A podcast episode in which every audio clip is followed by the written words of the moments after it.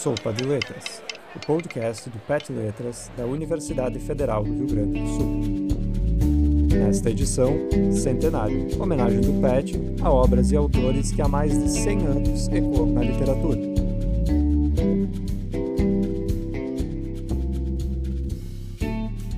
Aqui jaz Fernando Sabino. Nasceu homem e morreu menino. Frase que estampa a lápide do autor, escolhida por ele mesmo, é uma das tentativas de resumir quem foi ele. Nascido em 12 de outubro de 1923 em Belo Horizonte, Minas Gerais, Fernando Tavares Sabino aprendeu a ler e escrever com a mãe Odete Tavares.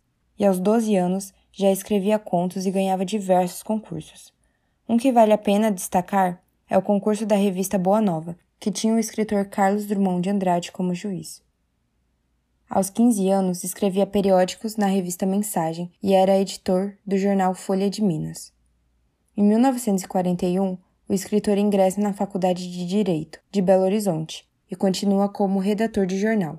Nesse mesmo ano, publica seu primeiro livro de contos com o título Os Grilos Não Cantam Mais. Em meio a diversas mudanças de trabalho no meio jurídico e muitas crônicas e contos escritos, em 1956, Fernando Sabino publica o livro que foi um de seus maiores sucessos, O Encontro Marcado.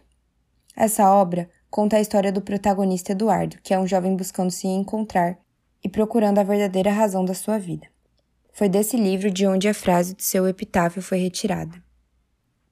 De 1957 em diante, ele consegue viver apenas de escrita e se dedicar mais a isso. Fernando Sabino participou da fundação da editora do autor em 1960. Ganhou o prêmio Fernando Chinaglia pelo livro A Mulher do Vizinho em 1952. Anos depois, o escritor deixou a editora do autor para se juntar ao grupo dos fundadores da editora Sabiá. Fernando Sabino teve muitas mudanças e viagens para o exterior. Em 1946, passa dois anos em Nova York, de onde troca cartas com Clarice, que conheceu dois anos antes. Em uma de suas cartas, Fernando diz: Tenho escrito muitas cartas para você. Tenho dormido muito pouco. Tenho xingado muito o Getúlio. Tenho tido muito medo de morrer. Tenho faltado muita missa aos domingos. Tenho tido muita pena de Helena ter se casado comigo. Tenho tido dor de dente. Tenho certeza que não volto mais. Tenho contado muito nos dedos. Tenho franzido muito o sobrolho. Tenho falado muito com os meus botões. Tenho tido muita vontade de brincar. Tenho feito muitas manifestações de apreço ao senhor diretor. Clarice, estou perdido no meio de tantos particípios passados. Estou com vontade de fumar e meu cigarro acabou.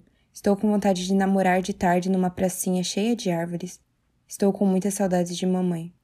Aqui na minha frente, na minha mesa do escritório, tem uma pilha de 1834 fichas me esperando para serem conferidas. São tão simpáticas as fichinhas. Me esperam e sorriem burocraticamente. Conhecem o meu triste fim. Sorrio também para elas. Digo que esperem. Esse trecho da carta diz muito sobre a escrita de Fernando Sabino. O escritor que faz parte da terceira fase do modernismo brasileiro tem em seus textos muitas questões existenciais, e é visível também o diálogo interior. Além disso, em 1960, o escritor foi para Cuba fazer uma reportagem sobre a Revolução Cubana como correspondente do Jornal do Brasil. E em 1964 foi contratado como adido cultural pela Embaixada do Brasil em Londres. Em 1980, Fernando Sabino ganhou o prêmio Jabuti pelo livro O Grande Mente Capto, publicado em 79.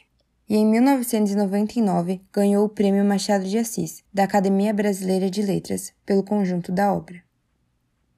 O jornalista, cronista, romancista e contista Fernando Sabino veio a falecer dia 11 de outubro de 2004, um dia antes de seu aniversário.